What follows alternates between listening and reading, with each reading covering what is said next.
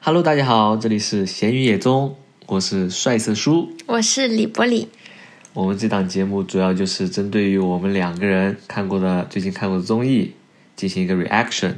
做一个实时的一个观后感。嗯，然后这一期我们继续聊的是哪档综艺？ 《再见爱人》第三季的第四期，是的，是的。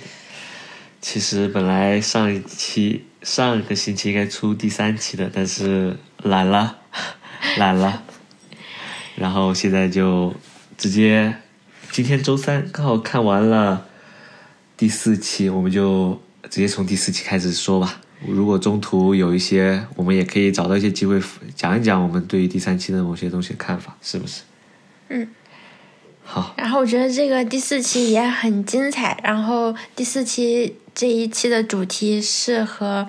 前面两季都沿用过的一个主题，也就是嗯夫妻，就是嗯画家根据夫妻对各自和对方的描述去画呃画一个自画 自画像吧，去去画像。对，主题就是自画像，然后是很经典的一个项目了，是嗯前两期都有，而且我们一直觉得这个项目从第一季看到的时候就觉得很有意思，对，然后也很有效果，其实是是，而且哪怕就是现在，因为我在看这个的时候，我就会怀疑会不会嘉宾在嗯、就是录之前，因为有了前两季的经验，就会在录这一期之前会特地去观察好对方的特征，然后从而就会让就是这个。嗯，这个环节失去一些意义，但是我发现就是好像也并不是这样，因为今天在这个节目中有演，他们明确演，他们嘉宾都是明确知道马上进入这个环节的，然后并且还有人特地去观察对方， 但是最后还是出现很多就是记，要么是不记得了，要么是觉得好像彼此都正常，彼此眼睛都正常，描述不出来什么的这种情情况，所以我觉得好像透不透题，是不是开卷考对这个就是这个环节并没有多大的影响。就是打小抄肯定是打的，嗯，但是不用心不观察还是肯定也是不观察，就是你是的临时抱佛脚，似乎还是没有多大的用。是的，然后我们这次以怎样一个顺序呢？就是我们还是以一个分三组嘉宾，一组一组嘉宾聊的情况这个顺序来聊。然后我们这次聊，首先从第一组聊，第一组是傅首尔和老刘这一组，是吧？嗯嗯首先就是这第一组的话，首先是画画阶段，然后首先是画师给老刘画像，嗯然后没有特别记忆的，但是我觉得对这一整段我我的感官就是傅首尔真的是能聊天，嗯他和前两季都完全不一样。嗯，前两季所有人进入这样一个场景的时候都是还是很正式的，嗯就是去陷入一种回忆的场景去，真的是、然后比较被动。是的。但傅首尔完全是另外一个画风了，是。嗯他就真的是一个综艺人的感觉，他一直接化被动为主动，直接跟画师聊起来了，嗯聊得老欢快了。你可以看得出来，他聊天这个东西，他不是呃为了节目营造的人，那真的就是他他的性格使然，他真的就是话多，真的喜欢聊天，嗯挡不住的是。但是其中老刘对于自己的一个描述的时候，你会发现有一个细节，后期嘉宾聊的时候也抓到了一个细节，就是。嗯他其实边描述的过程中，他似乎对自己也不是很熟悉。对，他边描述边摸着自己的脸进行一个描述。嗯我我不知道你对这个看法是怎么样的。嘉宾对于他的分析是说，他可能就是一个天生对于外界不在乎，他不是喜欢很喜欢去观察外表外貌这种人。嗯但我不是这么认为，我认为他单纯是对于自己的一个回避，他已经不愿意想回避去审视自己的一个过程。嗯，反正就是你你可能说的是比较深一些，但是我就我个人经历而言，我也经我其实浅层来说的话，我还是觉得就是我说的直直白点，因为我和老刘可能也是一样的人，因为我经常会，你突然让我去问我那个人是不是戴眼镜，那个人今天穿了什么衣服，我永远都回忆不起来，哪怕我可能在五分钟之前我就见了他，因为我也是不会去观察这些的人。但是我认为就是后面老刘在形容傅首尔的时候，他其实形容的还是很，就是你不能说完全到位吧，但是他该有的一些细节点也都描述到了。我认为他是有观察他人的能力的，但是他对于自己描述自己、观察自己的这个环节，他是有刻意回避的。他是因为我是认为，就是他太久处于一个人生低潮阶段，他其实对于自己反省、自我审查的这样一个阶段，他是偏排斥的。他平常那生活中他是逃避去审视自己的，包括直接感官上、视觉上去打探自己的一个状态的。嗯我是认为他处于这样一个状态的情况下，他会有这样的一个心结，所以也会对于自己的相貌的一个偏陌生的感觉。嗯，但如果聊从浅聊的浅一些的话，也有可能是不是他就是不不太愿意照镜子，所以所以可能所以也就是对自己的外貌不是很熟悉。因你为是所以像你是认为我他对于自己外貌不自信吗？没有说不自信，你像像我也会有，就是比方说，嗯，可能疫情前或者什么时候有经常要出去，嗯，见朋友或什么，就会去打扮自己，然后照镜子的时间就会多一些。然后如果一段时间经常待在家里的话，我就是每天除了洗脸的时候瞄几眼，我基本没有照镜子的时间。是的，是的，对我一个就是认为他和你说的一样，就是他单纯太久很少没有有社交了，对就待在家里了，所以不怎么打扮。一方面对就是从这个方向，所以很少去照镜子审视自己。我另一方面也是认为，从心理层面就是自嗯己处于一个偏消极状态，所以每天不会有那么积极的状态起来。对都好，会有我要影响嗯看看自己有什么变化。他很会偏逃避的一种状态是，跟所他以我的对跟他的对这个状态、心理状态也有关系。是的，然后后面描述傅首尔画像的时候，其实傅首尔对于自己的一个观察，其实也挺到位，对，挺深刻到位的。深刻到我觉得就是细节点抓的也挺到位的。我觉得这一点其实也映映射到了我刚刚对于老刘的这样一个观点，因为我认为像前几期的时候，傅首尔其实对于自己的外貌啊、相貌也有过一些表达，他其实对于自己的一个状态，早期没有钱的时候，经济状态差的时候，他也是没有自信的。嗯甚至不注重打扮，她可能是工作后期、嗯工作起来了，她开始自己觉得我也是一个漂亮女人，打扮是天性的，是，是的我想穿什么穿什么，我就是要穿的花一点，是，嗯，我也会觉得，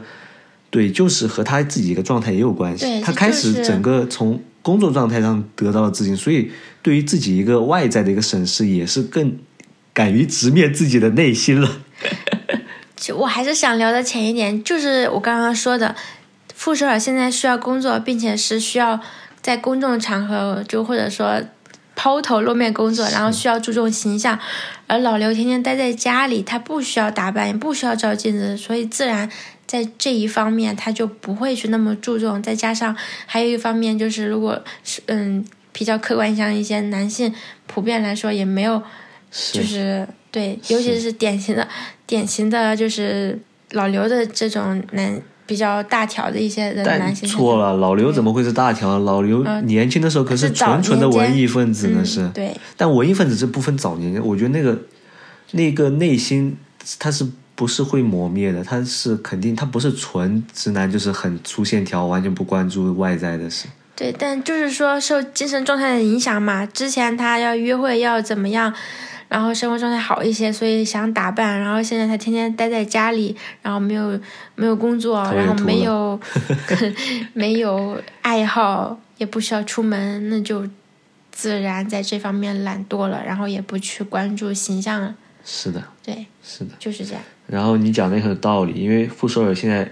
他干的行业就是这个，外貌是他的职业的一一部分，因为是混娱乐圈的嘛，你天天要在镜头前面工作，所以你不可避免的得注意自己的外表，对吧？嗯。然后在老刘形容傅首尔的时候，其实有一个关键词，嗯，正常。是的，老刘似乎用了很多很多次“正常”这个词去描述一些关键特征，对不对？嗯比如什么我鼻子啊、嘴巴呀、眼睛啊，就是似乎确实也体现出来了，他还是没有那么的关注到对方的一个外表。你会是因为不上心吗？我我这一点我也不想，就是去延展的那么多，想的那么深，我就是还是从最浅的聊，就是不善于去描述。嗯虽然说老刘同样也是一个语言工作者，但是有时候你的阅读能力、写作能力和表达能力都不会是平均的，就不会在一个水平线上的。我之所以这些东西都想从表面去聊，就是因为我在看他们描述的时候，我也会带入自己说，如果现在要我去描述你或者描述我的话，我同样也会说啊，这个，嗯，正常吧，不大也不小，然后也不丑，就是最最普通的，好像哪也没有出众的地方。是的，对，就除非你说，哦、呃你这有个痣，你戴没戴眼镜，你是不是呃地包天，或者说什么颧骨特别突出这样的，我能描写。但是如果确实你就没有非常特别的那个地方的话，我也会说好像就是正常吧。我觉得这是更多的反映的是一个人的语言组织能力和描述能力。是的，对，所以在这方面我真的不想去做过多的延展，因为尤其我就是现在插一句，就是在后对比后面王睡睡这个时候，我就他的描述的时候，我发现他跟他平时的就是那些表达一样，都特别清楚，特别到位，因为这也印证了，我感觉这也正好恰恰印证了王睡睡的他是美妆博主的一个这样的身份，因为美妆博主他也是平时就会去打量自己的脸，然后加上他在镜头前需要说话，所以他的语言表达能力也会有有锻，就是训练有素，是所的，以理解你的意思对就是这个东西还是可能跟个人的这些能力，就是是的观察能力、表达能力是非常相是关的的，，可能和爱不爱在不在乎真的。会有关系，但绝对不是唯一的取决因素。对是的就比方说，如果你非要说要能体现爱意，我觉得也可以。就比方说，老刘有说到，他其他地方都说正常正常，但是他有特意说到，他观察到了傅首尔的白头发，然后并且说到他。给他拔的时候是比较心疼的，那这我觉得就是就是爱意的体现了，是的，是的，是的，所以我觉得没有必要像小女孩就是那种思维，当然也我我只能说是典型的小女孩子那种思维，就是说你都拿着这一点去打对方，说你都不记得我什么样子，啊然后去然后去从这一点开始无限拓展。我觉得每个人的能力点都一样，然后这点确实也跟就是这一些客观的一些个人的嗯、呃特长或者说擅长地方有挂非常挂钩，不能直接完全跟你是不是在乎对方这件事情划等号。嗯，是的，可以理解。然后再就到了呃后面评价这个画像的阶段，嗯，对于这一对来说，画给老刘的画像其实没有太大的一个争议，就是其实老刘对自己的描述也还偏到位，然后傅首尔对于老刘的描述其实画的也挺像的，主要矛盾点是出在了傅首尔画像这两张画像上面，对不对？是的，就是，但这一点我觉得应该是正好就是我刚刚说的老刘他不善于表达，然后碰到了一个也同样不善于理解，也不善于引导嘉宾去表达的一个画师。是的，情况就是傅首尔描述自己描述的还是很像的，嗯，但是老刘描述的傅首尔那一张，所有人看的都觉得画的很不像。对老刘自己甚至都觉得很奇怪，老刘觉得自己描述的挺好的对了，，但是他确实老刘是冤的，然后冤的点刚好也有非常嗯、呃明确的一些信息来表达老刘确实是冤的，因为我们确实是听到老刘去告诉画师说他有一副眼镜，那个眼镜的符号就是跟无限那个符号一样，然后由于画师不理解也。不想追问，直接没有画眼 镜，包括耳环，还有各种细节，画师直接理解不了，也就不去沟通，然后是就的没有画了。傅首尔给了一个很精辟的一个总结，就是老刘也说不明 白，画师也听不明白，最后就产生了这么结果。但我觉得这也是一部分理由，但是也不能纯做理由，那毕竟另外三张画的很好啊，对不对？也不能全推给推推锅给画师啊，是不是？是的，但是经过这就是老刘看到了这张画像的结果之后，老刘自己内心是感触挺大的。他，嗯，他反正反映到老刘自己内心，老刘是是的真的觉得自己平常观察副手观察少了，是的，自以为是，认为观呃很很了解自己的老婆，但实际上画出来的结果还是让他很意外的。所以嗯在后面这一阶段，你可以看到老刘似乎他的主题就是我要多弥补傅首尔。嗯，其实我自认为我很理解他、了解他，但其实我确实忽视他太多，嗯是不是？其中也聊过很多，然后在之后老刘就有聊过很多傅首尔的细节，嗯，比如说傅首尔之前很节省，然后他之前甚至还会穿自己的衣服和岳母的衣服之类的一些细节，就是在经常回忆他们那俩个之前不叫的一岳母，些好像叫婆婆。叫婆婆啊， 好的，就回就会经常就是呃，超级访问那一对嘉宾也还在嘛，也会经常 cue 他们俩回忆过去的一些恋爱的一些细节，嗯，让他们回忆起一些甜蜜的瞬间，因为也能理解嘛，因为老刘和傅首尔之前一直明确的一个主题就是想说双方都没有爱意，是的，所以一直想通过这个环节让他们回忆起双方的爱意，是不是？然后我我得这么说啊，嗯虽然说第三期我没有做，但是我们也看了，其实我们也有议论很多。我得说到现在为止，就单这一对老刘和傅首尔这一对，我是对于傅首尔改变很大。嗯改观很多的。我在第二期的时候，我认为傅首尔还是作为一个电视人上电视的这样一个形象，他处处只说说话体小面心话谨，慎对，只说好话，然后但是又放狠话说我们没有爱情啦，然后我们就是要离开，但是就前后矛盾。我给的给他的结论就是说他只会说好话，还是直白点就没有是虚假放。开，对，没有打对开自己，对，然后到第三期的时候，也确实验验证了我说的，他确实是，他有一个核心就是，他不想变成一个怨妇，是的，他就是习惯性的在镜头前说好话了，他多年练就了这样一个本领，嗯，但在呃旅程行进的过程中，还是人终究是个真真实的人，在我始终认为这是个很真实的节目。到那样一个节点，就连傅首尔这样一个嘴巴锁得很紧的一个职业的一个电视人，他也松口打开了，是心扉不是？嗯也印证了我们说的，他确实是说嗯心狠有点，怨言的，看不起老公了，是，嗯，说的确实狠了。温柔点就是嗯，她觉得老公没有和她一起成长，对然后她认为啊一个人老肩公负不的上太进多了，对的。然后我认为真的傅首尔，很客观的说，我们听我听我从我的角度，我作为一个男生的角度来说，我评价傅首尔真的就是，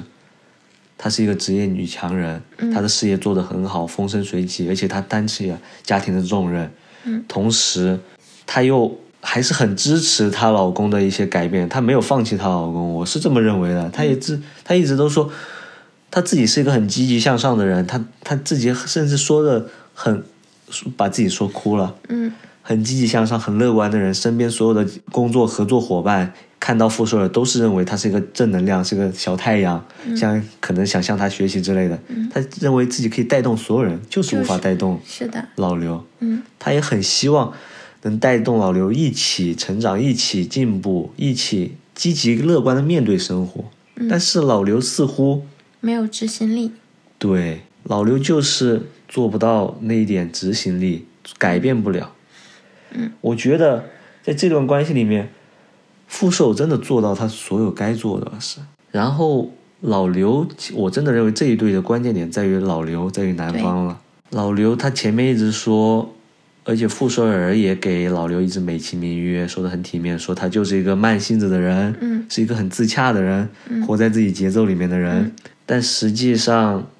真实并不是这个样子的。她对于现状也是非常不满，也是想要寻求改变，但是她一开始逃避是想通过离婚来，似乎寻求就是来寻找一种改变，但是后面，我觉得上第三期中通过李静的话术引导，她感觉突然间被打开心扉，也开始承认这个就是这个改变并不是通过离婚能够解决的，就这个问题不是通过离婚能解决的，所以他也就是从那一点，从第三期开始有了很大的转变。是的，傅首尔一直也想引导老刘去做出改变，嗯去跨出那一步，去追求你自己喜欢的东西，比如唱歌啊，比如或者你自己写作呀、嗯写剧本是不是？嗯但是可能是亲密关系导致让傅首尔说不出重的话，嗯，让去直击根本，或者可能亲密的人就是没办法伤，就是直戳心灵的一下。嗯，然后李静是说到了说老刘可能你的核心是因为自爱，更爱自己，更爱自己，所以你不愿意为去傅首尔做出改变，是的，你爱他胜过于爱自己，所以你不愿意为了你的爱人去做出改变。这一点、从一个外人嘴中说出的时候，老刘瞬间被击中了。嗯他是真的听进去了，然后他自己认可到了这个观点，然后他发现了可能自己是寻求逃避的，嗯他自己一直认为症结点是这段婚姻，嗯是这段爱情没有爱情了，然后导致导致自己对生活失去了兴趣，种种之类的。他突然发现，可能是因为自己过于自爱了，自己不愿意为他人做出改变。然后在这过程中，他更加去重视到了女方傅首尔对于家庭的一个重任的承担。就像你刚刚说到的，他观察到傅首尔的白发，嗯，他意识到了女方出去工作打拼，努力为这个家庭承担的很多。其实他们都一直看到了对方的努力，对方的重任，但是男方一直没有把这个看成自己去跨出那一步的一个动机，是不是？是的，可能说的还是很对，李静说的还是很对，他嗯更爱自己了，他惰性战胜了去为他人改变的这样一个能力是，嗯所以对于这一对，我是觉得很抱有，我是抱有一个乐观态度的。我认为贞洁看得很对，嗯很准，而且拥有贞洁的这个南方老已刘，经开始改变了。他也对的意，识到了，并是且的改变了。而且我甚至觉得他老刘在今天第四期中，这个在自画像这里的这个表现，其实也是很大缘由是来自于昨天的后劲。是就的，我觉得今天这个自画像，其实单这么一个环节，并不会那么容易引导他说，嗯，我看到他的白发很心疼，想要之后，或者说我看到他他描述出来的我，嗯，比我描述出来的他要好太多，然后就立马感到愧疚。我觉得这些都是来自于第三期中那个后劲，就是他已经本来他已经就已经是在想要寻求改变和开始想要为女方多付出的一个就是这个心态上了，所以才导致在今天这些看到这些点之后，他会有更加的更加强的意愿了。是的，而且到最后。到今天选择的时候是否离婚，你可以看到老刘已经连续两天选择否了。是的，我认为这段离婚的关键节点在于老刘，因为是他都选了两天否了，我觉得他应该是有、有下定决心的。而且，嗯再说到另外一个傅首尔，今天选的是不确定了，是的，他心中也动摇了。嗯我是认为，当然我不是说不离婚一定是好了，但我是说他们俩的关系和对于个人的成长，我觉得是在往对好的一个方向发展的。是的，因为他们之前是在以错误的一种方式，试图通过离婚去解决各种问题，是的，但是的这并不是症结所在。现在他们是走上了正确的解决问题的道路了。对，嗯好，聊第二组，嗯，王睡睡张硕，年轻人这一组。首是的先还是画画的这个阶段，首先给张硕画画像。嗯。张硕嗯画画像的这个环节可谓是第四期里面唯一一个非常轻松的环节，是吧？因为他的自恋就是让大家都会觉得非常可爱。可爱，对， 你这不能因为录视频就搁这这美名 画，太搞笑了。就是对，就是他就主打一个字，一个词，自恋，自恋。是不是？对，他给自己，呃，定位长得像于和伟，长得像嗯、张若昀、雷佳音、于和伟的结合体。对，这老哥说的时候，每次说完就是低头害一扶羞额头，哎呀，我不愿意承认我这但迷是人确的帅实是别气，人这么说我的，没办法，我也害羞。笑死。然后被女方王睡睡直接点破，他就是个瘦版的杜海涛，别跟着瞎扯了。 然后他们在描述的过程中也，呃，画师会被一直让导演组双方去对画师 cue 会被导演组 Q 去问一些让他们回忆过往经历过往的经历的一些事情，也聊到了一些关键点，比如有一个事情，求婚事件，张硕自己说到的是，嗯，就是张硕认为自己在求婚的事情上做的有不到位的，嗯，就是虽然张硕是很用心的去针对女方的一个爱好设计了求婚的戒指，戒指，但是最后毁于一旦。他求婚是喝醉酒了，就直接掏出戒指，然后直接跟女方求婚了，就整个就相当于是毫不走心了。本来是想很有仪式感的去完成的一件事情，但最后似乎还是不上心，就直接很随意的走过了这一趴，是不是？是然后张硕自己其实是张硕自己说的这个事情，是所以说明张硕到现在这个环节，他是意识到了这个做的不妥的事。嗯，女方王睡睡也有提到这个事情，应该是导演组有 cue 到这个事情，然后王睡睡也有聊到这个事情。我的我的认知是，王睡睡对于这个事情并没有完全的表达一个很上，就是这个东西真的是有如婚闹那个事情对于他心中的一根刺的感觉。嗯他并没有，而是对于王睡睡更在意的点是说，我不追求仪式感是没有问题，但是你不能在我这里不给我仪式感，然后你反而去帮朋友策划婚礼，好好的策划了一个月，是不是？嗯，王睡睡更在意的似乎是你得对我好，你得对我更上心，对，不患寡而患不均。不换反而换不去。是啊，这是王睡睡一直抱怨张硕的一个点，就是你永远对你朋友那么好，反而对我越来越不好，是不是？是的，这是很大的一个问题。也可以看得出，王睡睡确实就是如我们之前形容的一样，他其实逻辑他自己要的东西很明确，他逻辑很清晰。是是的，他所有抱怨的事啊，其实最终指向都是那同一个点，嗯就是女男方张硕不在乎王睡睡，是的，是的，然后聊到画王睡睡的画像的时候，就是像你前面之之前说的，王睡睡对于自己描述其实是很精确的，嗯因为很很正常，他的职业就是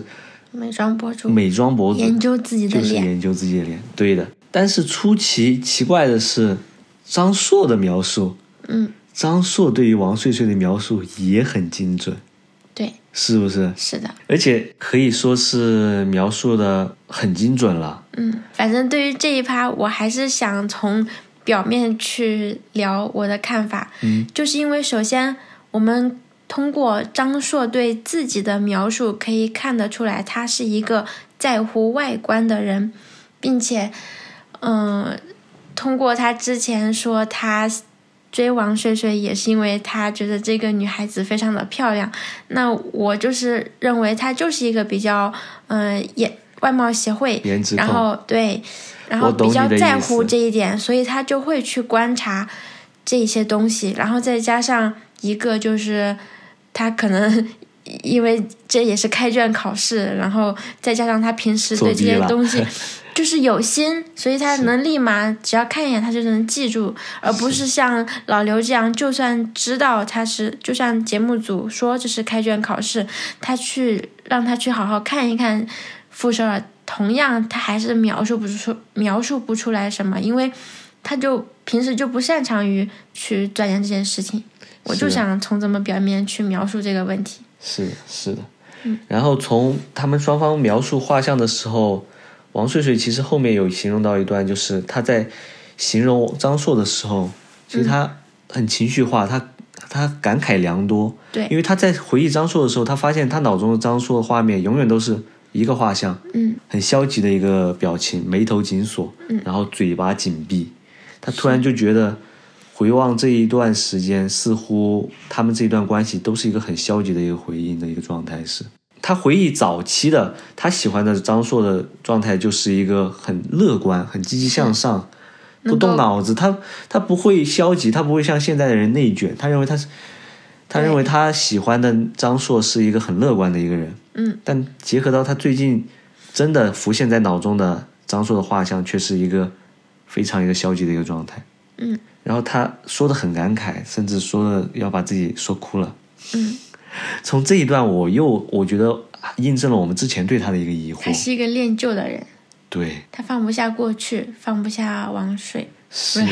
张硕对他是一个恋旧的人，他放不下张硕，和过去那段回忆。是的，是的，是的。这也就是为什么我们之前为什么我们之前一直分析王睡睡，我们都是认为他是一个很有条理性的一个人，但他依旧没有而且选他择逻辑很分手清。晰。为什么没有分手？我们认为这个点是最疑惑的点。到现在我们认为很明显了。嗯。就是确实是对于他来说，这段感情很珍贵，他真的就是恋旧，还是放不下这一段。是的。然后就到评价阶段，评价双方画像，所有人对于张硕描述自己画像都觉得离谱，充分印证了原来这老哥是这么自恋的一个自恋的一个人人是。除此之外，就是超级访问的这一对嘉宾戴军有聊到，这两个年轻人在描述画像的时候，都有提到一个双方关系的几个三个形容词。嗯，然后男方对于两人关系提出了几个形容词，他说他认为这一段关系有的时候像兄哥们儿，嗯有的时候像恋人，嗯，有的时候像敌人，嗯有的时候像父女，有的时候像母子，嗯用了很多词语来形容这段感情。他认为就是变化，经常变，时而变。然后戴军准确的抓到了其中一个关键点，妇女， 他说张硕竟然形容这段关系有存在父女阶段的这样一个存在是。是的，他就问张硕：“你能举一个例子吗？”张硕举了一个洗衣服的例子。嗯张硕认为衣服都是自己洗的，嗯。是王睡睡非常快且精准的指出了这其中的问题，并且把这一个例子驳回了。太逗了。王睡睡真的逻辑很清楚，而且真的很会讨论，真的很会吵架，真的很会抓重点，一下就找到关键点了。你都是用洗衣机洗的，洗的还是自己的衣服，这能叫妇女吗？啊，嗯，根本没有帮帮王睡睡，是不是？根本没有照顾王睡睡。啊并且我觉得王睡睡在后面有尝试着去理解张硕为什么会形容这段关系像父女，就是因为他说他可能他的印象停留在了他们高中和大学那个时期，因为在那个时期张硕是去追王睡睡的这段时期，确实是对王睡睡照顾的无微不至，就是在我们在这四期以来，嗯，比方说王睡睡经常。用来举的一个例子，就是说他当时他们刚在一起的时候，他连水瓶盖都没有拧过，所以他认为在这一段关系中，他确实认为可以是用父女来形容的。但是自从他们后期以及嗯结婚之后，结婚的三年之后，就完全这段关系就颠覆了，再也没有以前的那种状态了。是的，你讲到了一个关键点，是他们也有提到的一个事情，就是成长。嗯他们这一对有一个关键词叫成长。嗯，女方是说自己是一直在成长的过程中的，嗯但男方不但没有成长，甚至退步了。退步了。嗯，可能刚开始结婚前还是一个大学生的状态，结婚后反而变成了一个高中生了。嗯，越来越退步了。是，其实之前我还没有认可这个观点的是，因为我认为我有一个有一个偏自我的观点是在第二期的时候，我认为其实王睡睡也没有进步，也没有成长。嗯，怎么说呢？我想说的是，就是就是双方沟通的这样一个过程中，嗯其实王睡睡也没有成长，王睡睡从始至终和张硕的沟通过程中用的是同一套沟通方式，他的沟通方式一直是偏攻击式的，嗯，偏刺猬式的，是的。所以单从沟通方式上面来说，我认为也是没有成长的。嗯，但是我得说，沟通方式上没有成长，但是实际上在后面第三期、第四期的了解中，你能看得到王睡睡在结婚之后，她是承担了很多照顾张硕的一些任务，就相当于相对于说照顾他人的这样一个点上的话，张硕是完全没有成长，甚至有倒退的。但是王睡睡在这样一个角色的一个责任承担中，他是有在成长的。但是我是说，他们俩在沟通方式上面，我是认为两人都没有成长的是。嗯，然后我想尝试着去分析一下，为什么张硕他反而在这一方面，在生活起居，就是照顾人的这一方面，在结婚之后反而倒退的这么一种现象。我认为这个是源自于他的非常传统的思想，就是说一个家庭中必须要由妻子来承担照顾一家人的责任，并且是无微不至的这种关照，包括洗衣服、包揽所有的家务活、做饭。然后我觉得在之前，他可能为了追王睡睡，他所以去做了很多。就是去照顾他的角色，但是，一旦结婚之后，他认为王睡睡已经是妻子了，那么妻子就应该跟按照他之前原生家庭中母亲所做的那些事情去做这些事情，所以，所以他就会表现出一种啊，现在必须由你来照顾我们了。是的，我觉得你这说的也有道理，就是确实是这个男生这个观点太可笑了。所以希望他能尽快打破他这样一个非常传统而且不正确的一个思想，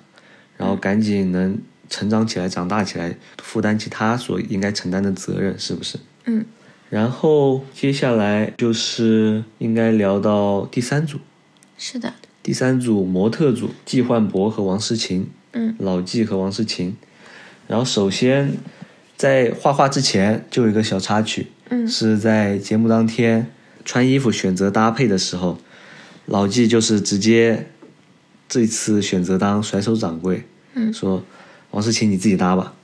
是不是？今天我就不搭不给你搭配了，是的，等于当天的衣服就是王诗琴自己搭配的了，是。嗯但其实也不算是完全自主权，因为大框架整个所有的衣服还是老纪帮他收的，所以他其实是相当于在老纪帮他选择的衣服里面自己选择一个自己觉得今天可以穿的衣服，是不是？是，然后王诗琴后面形容自己这一段情况下的一个情绪是说，觉得又爽，又有点不会，嗯所以这就是成长过程中需要需要感受的一些成长的代价吧。慢慢来，后面自己选择多了，就是自己做选择的情况多了，也就没有什么不会的了，是不是？这也没什么难的。然后就是老纪也要慢慢学会放手，因为就是天天帮他选择更累呢，还是当甩手掌柜更累呢？是不是？是的，当然，甩手掌柜多舒服是，自己我就管我自己，我不管你了是。但是你又怎么说呢？爱就是没办法当甩甩手掌柜。从季老季的这个角度来看，他认为的爱，他就没办法当甩手掌柜，是的，所以很难。你这一对暂时还看不到真正改变的可能，嗯，还没看到那个点，所以先看下去吧，是不是？然后选，首先是给王诗琴画画像，嗯，有什么主要的关键词吗？张曼玉，还有林青霞，是的，就这一对核心点就核核心搞笑点就是是王诗琴对于两个人的形容词。王诗琴对自己的认为是张曼玉和林青霞。老纪也是这么认为的。啊对老纪是说我前段时间看《甜蜜蜜》，我认为哦，她长得像对对对。张曼玉。张曼玉是的，然然后王诗琴是说有有导演找过自己演戏，是说认为自己长得像林林青青霞还霞是张曼玉。这个形容嘛，怎么说呢？情人眼里出西施是这个道理，是然后是王诗琴说老纪长得像刘德华，和像贝克克汉姆。姆是的，但是这里有一点是，老纪对于自己的认知不一样。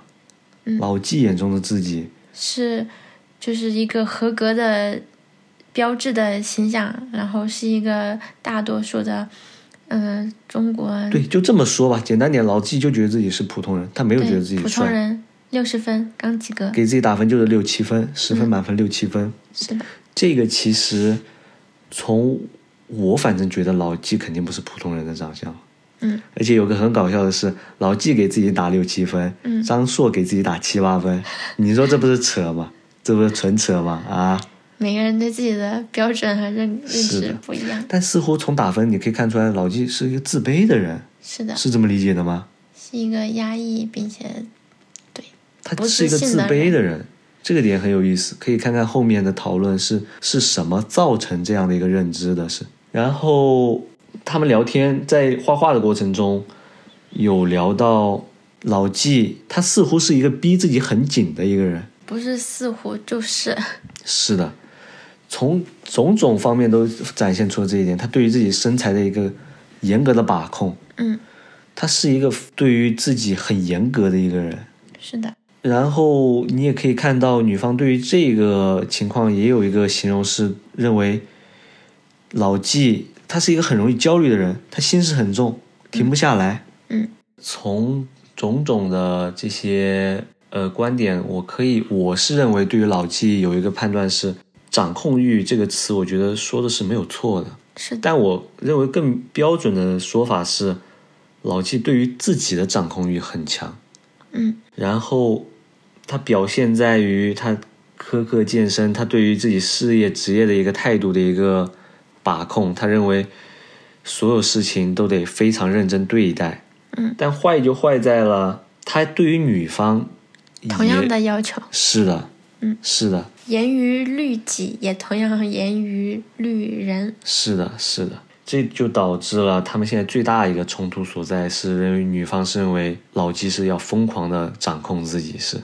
这个东西当然也没有说错，嗯，是不是？然后另外一点是老纪也在抱怨女方，他认为女方有一个关键点不职业很，对，两方面，一方面就是说他不愿意用职业的态度去面对自己的工作，嗯还有另一方面是另外一个矛盾点，嗯就是在这一期将来会是一个重点。嗯，女方非常喜欢在公众面前、外人面前添油加醋，或者是诋毁说自己对，也不叫诋毁自己吧，就是非常喜欢在外人面前，去说自己的打压压自己，对，然后非常喜欢去在外人面前去打压自己。嗯，是的，也损损坏是自己的的形象，是的，这一点也印证了很多前面说法，像老纪说，我现在都不愿意和他的朋友朋友一起出去了，是然后就更更自闭了，更想自己一个人待在家里了。嗯很多东西都验证了这一点，这一点后面也将变成今晚他们一个导火索之一，是嗯不是？然后就来到了他们的画像的评价阶段。嗯，评价阶段画的画其实没有太大的一个矛盾点，就是这四四张画中没有个太大的一个争议点。嗯，但是呃，两个嘉宾超级访问的两个嘉宾戴军和李静对于这一对的一个采访过程中，有聊到了一个关键事件，嗯，就是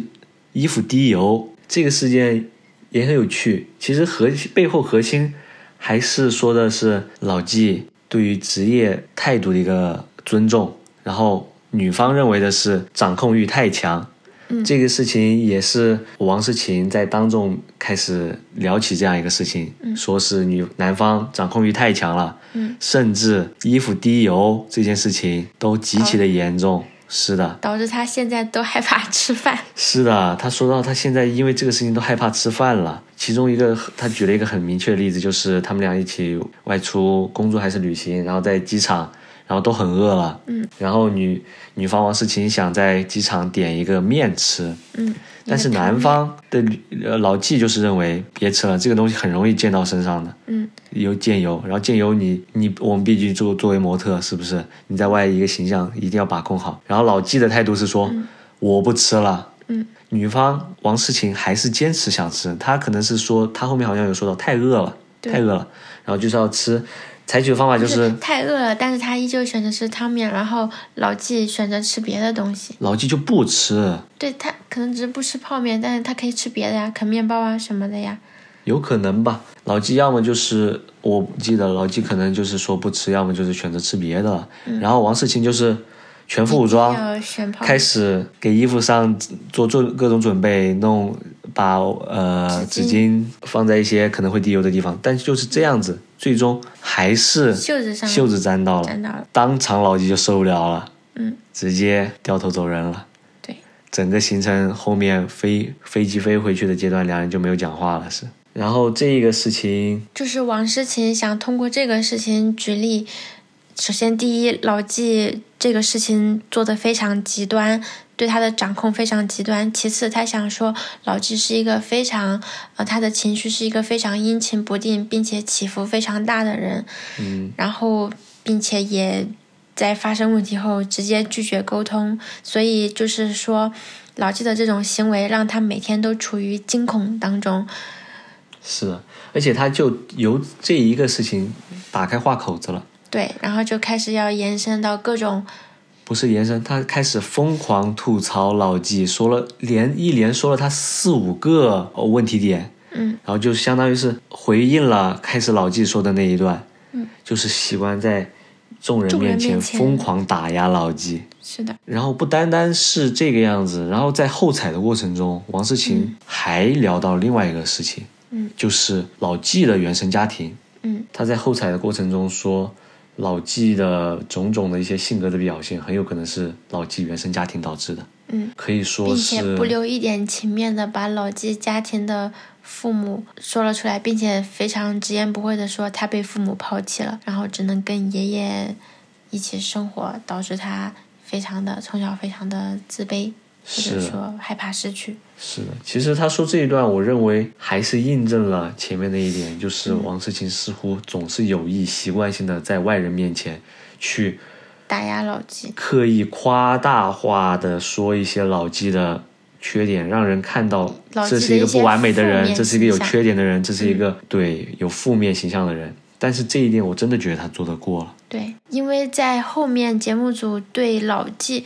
立马放出一段对老纪的采访的时候，节目组有去 Q 老纪说能不能聊一下他的原生家庭。老纪对于这个问题非常的吃惊意外，并且反问节目组为什么问这个问题，是不是有人说了些什么？然后节目组说嗯并没有的时候，老纪就开始彻底回避，就是说并没有，我从小非常核正心常。点就在于是你能看得出老纪对对于自己原生家庭这个事情是非常回避的，想对放在公众面前去进行讨论的，嗯，他是很回避这个事情的。对。而且我们就算是老纪不这么说，我认为所有人人之常情，对，也不应该对于自己的原生家庭，嗯，当如果你真的是有一个伤痛造成伤痕的嗯话，你都不会那么想去这么赤裸裸把自己伤口公之于众的。的就算是要公之于众，我觉得需每个人要都他有，本人我觉得每个人都有权利去自己去说，嗯，是不是？是的没有任何人有权利去替代他人去。描述这个事情，然后特别是我们当时在聊这一段的时候，我们还回忆起了第二季一对夫妇，嗯张婉婷和宋宁峰这一对夫妇，其中张婉婷在节目中不止一期，是几乎是贯穿始终的在聊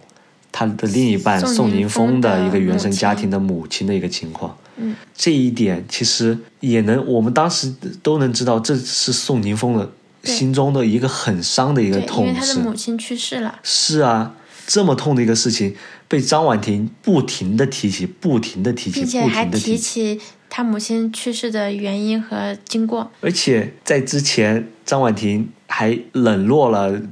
人家宋宁峰的母亲，嗯，就是吵架，甚至拉黑了，是的，然后出车祸，不停的提起，在这个，然后在节目中不停的拿这一点自己在哭诉。我真的想问，这到底这个人家父母亲去世这一点，对谁的伤害更大？是的，你如果在这里面你受到伤害，你也不应该不由分说的或者无数次的去提起这个事情，拿这个事情来表达自己的一个情绪，是不是？嗯。而反之，在那个节目中，你可以看到宋宁峰基本上很少去愿意提及与自己母亲的这个他母亲过世的那一段经历和过往，他更多是表达自己思念母亲的一个情绪，也没有很多次表达，只是在某些关键节点，他会感觉想母亲了。这种原生家庭的痛，我觉得你要么就别提，要么就让人家自己提，是不是？是的，你自己把往这个表达权得交给交回给别人。是的，王诗琴你自己在里面去聊到你的、你的对象的原生家庭，而且是那么赤裸裸的一种形式去表达，对，并且在一起十年，我觉得她是知道这是她嗯丈夫不愿意提起的一段经历。是的，而对且他这里又印证了老纪说王王王诗琴的一点，有的时候脑子就嗯说话没是有分寸，对说话没有分寸，就突然会忘了那一根弦，就是说话就大嘴巴，什么都说。是的，正是王世勤这样一个大嘴巴，然后再加上他经常喜说话欢没在有分寸，对说话没有分寸，然后经常喜欢在朋外友人面面前打压老纪，老纪这样一个事情，变成了他们一个很大的一个矛盾点。是的，是的，然后晚上的呃睡前聊天，嗯就又活生生地把他们这样一个矛盾点又演示了一遍了。就是这个矛盾点在他们晚上一群人睡前聊天的时候，又被非常淋漓尽致的展现出来了。就是当时的情况是，他们又对于嗯衣服上滴油这件事情进行了一次讨论。是的，就是六个人睡前坐在一起，睡前复盘。对，睡前复盘的时候，一对一对讲的时候，讲到模特这一组的时候，他们又抓到这个衣服滴油这个事情，这个重点聊。就你老纪对于这个东西这么在意吗？嗯，有那么重要吗？对，老纪说这不是滴油的事情，这是职业态度的事情。嗯是的，衣服脏了，你就是你作为模特，这东西就是在大众面前就是很难看了。嗯，然后女方是说，嗯，不是我只有我职业态度有问题，你也一样啊，是不是？嗯你也有香槟直接倒在裤子上的情况，是不是？然后老纪就一下子就不开心了，嗯因为认为我在跟你聊的事情是职业态度这事情，嗯，你却拿单独另外一件拿一事个情偶然，拿一个拿一个偶然出现的的事情来反驳来反驳我，嗯，然后他认为自己核心被被指责了，对他说因为老纪自始至终认为他自己是，他非常看重他的职业，然后他也非常尊重他的职业，并且他认为他也做到了。然后王诗琴的这个话就突然挑挑战了是的他这一点，是的，然后老纪就爆发了，嗯但是在外人眼中看来没有用。这就是无能狂怒，所有人都已经记住了，原来你老纪也有出丑的一个一对一个经历是所有其他人都跟着王诗琴一起哄堂大是笑的。，是的，然后老纪生气了，大家反而又进入了王诗琴之前给老纪设好的另一个圈套，就是他非常情绪易怒，他情绪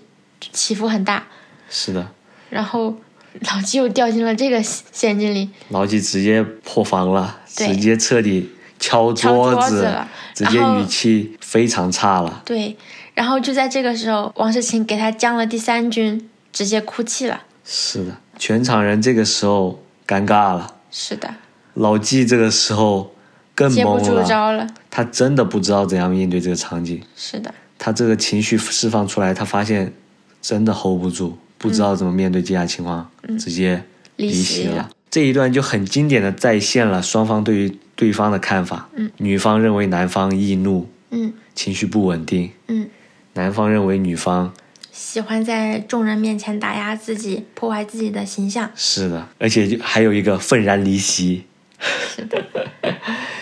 就通过他们今天晚上的这番争吵，嘉宾团似乎对于他们的关系有了新的见解，并且提出了一个非常有趣，同时我们也非常认可的一种说法，就是其实真正在这一段关系当中掌控的那个人，在某些情况下并不是老纪，而是王诗琴。因为我们可以非常清楚的发现，王诗琴很了解老纪在乎哪些东西，并且牢记在什么时候会容易生气，在哪些点容易生气，在情什么情况下容易暴怒，而王诗琴就清楚的在他的每一个雷点去蹦迪。是的，可以这么说，就单纯控制欲这个事情来说，可以说明面上、表面上是说呃季焕博、老纪对于一些物质层面的穿衣服、职业职业方面的这些发朋友圈这些东西是想要有掌控权，是希望你能做到和希望老纪希望女方能做到和男方一样的一个职业态度、职业的操守的是。但实际上，对于两他们两性关系中的这样一个情绪按钮开关的和争吵开关的这样一个控制权、掌控权，其实我们认为是在王诗王诗琴手上的是。 对，其实就从今天晚上争吵就可以很明显的看出来的是，其实王诗琴是很知道老纪的那个点、嗯是不是，然后他他就是无来由的、无条件的、反射性的去进行一系列的那一套操操作，作，然后一步一步把老老纪引入他的陷阱。是的，是的，是的。然后很有趣的是，大家都说老纪是情绪异变，但是真的是这样吗？我们认为是老纪从最开始从一天就一直在忍了，是 对因为王诗晴只要在人多的时候就就习开始习惯性攻击老纪，对嗯所以老纪从自画像聊天的时候就已经在忍了，对然后一直到今天晚上后期大家坐在一起复盘的时候，嗯又开始聊的时候，王世清又无意识下的无条件非条件反射式的开始打起这一套连招，老纪这个时候真的忍不住了，嗯直接出击了，直接情绪就达到顶峰了，是，嗯然后骂出来了，是，嗯，也不叫骂出来，就叫发泄出了自己的情绪了，是，因为老纪想其实是想通过衣服上地油这件事情和王诗晴去探讨这个职业态度的问题，但是王诗晴却立马不接招，反而是通过甩出老纪的一件糗事去指出老纪你也不是完人，你凭什么可以指责我？然后甩出这个糗事之后，引发其他所有人的大笑。然后也就是正是他这么一招，彻底的转移了事情的重心。另一方面，又同时驳了老纪的面子。是的，这就有点像在说职业操守这个事情上说。老纪说：“我们每个人都得尽量得高分，你不能只能做六十分。嗯然后，呃，王世清就说：“是啊，你也做不到一百分呢、你不也就八九十分的样子，是不是？”他完全啊哦他不去说，你有一次考了零分，你也不有一叫次考失零误分，考了零就是分，你也达不了一百分呢、对你也达不了一百分，你也就有八，你也就一定，你也有被扣分的时候啊，是不是？嗯，他完全不去反驳或者去思考或者去回应自己是不是真的只有六七十分这个事情，而是说嗯你也一样会被扣分。对。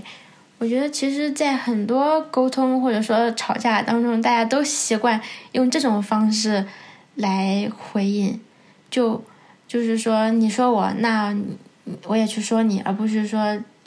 停留在我们讨论的这件事情是上。的，首先第一个就是大家在吵架的时候都不愿意承认错误，对，然后不愿承认错误的基础上，嗯，再来一招攻击对方，对转移目标。我不承认错误的情况下，我攻击你，你也不是好东西。对，然后在就是情侣或者在或者说在亲密关系中，这一招就很容易形成我们经常说的翻旧账，你翻我一件，我翻你一件，你翻我一件，我也再翻你一件，是的，然后就导致最初的争论的那个目标点就已经就不清是楚。被转移了、带歪了、跑偏了，然后那个问题也不会得到解决了，只会让你们俩的情绪都互相越来越爆发。是的，可以看出老纪在这方面是明显的，也是不知道如何应对这种形式的，直接破防了。嗯，而且他在之前的多次什么飞机场就是翻翻脸就走，也都是说明他是不单是这一次，他在生活中就不知道如何应对对哦王诗晴的这一这一套路连。是的，他在飞机场掉头就走，我的理解就是他当时也是这这么说了，嗯我不走，就是直接当场就吵了。对，然后吵了也吵不出东西来，所以他就是选择一种类似于一种冷暴力的逃避的形式。我不能说对，但是我看到了背后的核心在这个双方就是对都没于有一个成熟的沟通机制。是啊双的，方都不成熟，是的没有一个不知道如何正确是沟通。是的，是的。到最后，老纪就是自己一个人回房间了，抠了会儿电脑，然后就睡了。然后后面王思琴受到傅首尔的指点，对，然后去看了看老纪，嗯，但是他似乎也不知道如何真的去安去慰嗯事后安慰，他就是走到老纪面前说：“傅首叫我来看看你还好吗？” 老纪说也没回去吧说睡吧，就对，这回去吧样就睡吧，他也就回去了，嗯，然后自己在门口痛 哭，认为老纪一点没有变，是的，情绪易怒，说走就走，说甩脸就甩脸。嗯，他不知道这段感情该如何继续下去了。是，我也不知道后面会不会有王诗琴也开始反思自己的这么一个过程，就是正视自己的缺点，因为到目前来看，在他们这一段感情当中。王诗琴是就是一直都是在抱怨老纪，然后当然老纪也是在抱怨王诗琴，但是他的输出没有王诗琴那么多，他是我在被动抱怨。嗯，是的，对，因为王诗琴实在抱怨太多了，他也非常也惹怒了他。我是这么认为的。这段关系中，老纪是有错的，老纪的错是在于对自己太严格了，同时也同意你要不求应该对对方也拥以自己的标以准，嗯自己的标，准同样去严格要求对方，就算那个人是你爱的嗯人，就算那个人是你最亲密的人，但终究另外一个人是独立的人，是不是？嗯我不认为老纪是一个双标的人，他不是单纯对于王世勤控制，他是对于自己也这么控制。嗯，但他错就错在不应该对他人也这么控制。而王诗晴对于这段感情中的那些抱怨是逻辑混乱的，嗯是不清楚的。他其实自己真正要的什么东西，他都不知道的。是的，他说到他想摆脱对方的控制欲，但是你能看得到他在男方的控制，也不叫控制中安排中，他是他也经常是一种乐在其乐在中其中的的状态的。他就不像王睡睡，王睡睡是很清楚知道这一段感情中自己需要的东西是什么，逻辑很清楚的，嗯需求是什么也很清楚。他只是唯一矛盾点是他太念旧情了，他放不割下舍不开，放不下。而聊到王睡睡的话，我觉得他现在也有改变。我原来一直讲他和张硕之间的沟通方式一直存在的问题，他对只会像一只刺猬一样露不出自己断地的攻击刺别，人对，对嗯一直一直去刺对方。但今天他们事后聊天，终于第一次有成效，在没有他人帮助的情况下，两个人进行了有效的沟通了，是。对，女方王睡睡心平气和的去与男方进行了一个沟通，男方这一次终于在看到女方王睡睡没有那样的一个剑拔弩张、刺猬满身是刺的一个的一个情绪状态情况反而下，有他了危听机进感，他听进去那些话了，嗯他听进去王睡睡说的那些观点了，嗯然后开始表达自己想改变的一个情况了，是，是的，所以有效的沟通很重要，很重要。嗯，我认为王睡睡这一对的改变是在于这次有效的沟通开始。是的，而回到模特这一组，我们希望的是有人能指出王诗琴的这样一个沟通的一个错误在。他们俩之间，他们俩也是一直说没办法和对方沟通。嗯，王诗琴说她永远都是这么易怒的，我根本不知道如何和她沟通。是的，而老纪也是说，我也不知道怎么跟王世勤沟通，他永远就是在对外面自己打压自己，说自己坏话，说什么都听不进去是。是的，他们俩之间这样找到一个合适的沟通方式，也是至关重要的。但现在为止，这一对超级访问的嘉宾走了，接下来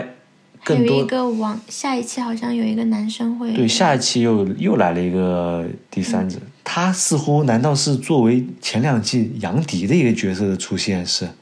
那相当于杨迪不会来，杨迪不来了，杨迪分手之后就不来了，他害怕了，啊，这也算是他的一个成名作呢，他就这样放手了，啊，啊，成名作，不好说，反正我们能看得出他是傅首尔的朋友，我们当时看预告的时候，他是和傅首尔激情拥抱了，但我认为他真的可能是杨迪那个角色存在的是。然后看吧，看有没有人能点拨到王诗晴和老纪这一对的沟通方式的问题上。嗯我是认为现在三队里面，第一对副手的老刘，大问题我觉得已经点得很清楚了，而且双方都在往好的方向去进行改善。嗯，王睡睡、张硕这一对，张硕嘴上是充分的认识到自己错误了，后面就看他是不是能在做的方面也成功实施。对，王睡睡也终于把自己的情绪平静下来，心平气他和没有那么的就是情绪完全被张硕所控带所着控制、走所带动。他终于认清楚了，我只要和张硕保持朋友关系，嗯，我就能心平气和下来。对，然后我心能心平气和下来，我就能尝试用心平气和的沟通方式与张硕进行沟通。嗯这个沟通方式张硕刚好也吃，对然后这就能成为一个有效的良性的一个循环，希望能这样滚下去，然后张硕能辅之。有效的去进行行为上的一个改变，嗯，也是能看到一个，我不能说不离婚不分手，但至少两个人关系上面能从剑拔弩张变成一个良好沟通沟通的一个有效沟通的情一绪个，对状态了，然后就看模特这一组了，希望后面能有所改观，嗯是不是？这就是这一期我们看到现在的一个感受了，对内容还是很丰富的。嗯，我觉得相较于来说，没有第二季，就是每集都感觉在吃屎的状态看的 是，我觉得看到现在收获挺多，感想也挺多，还是接下来也还是会继续看下去的，嗯，是不是？然后这就是这一期了。嗯，好，那这期就聊到这儿。 好，希望大家如果和我们有共鸣的话，你也可以在评论区发表你的观点，和我们一起来讨论。欢如果迎，你喜欢我们这样的讨论形式的话，还想听到我们更多的后期这个节目的讨论，或者跟其他我们以后会有其他综艺的一些讨论的话，你也可以关注我们，是不是？不啊，是，不是。 好，那就这样了，那我们下次再见，下期再会，拜拜拜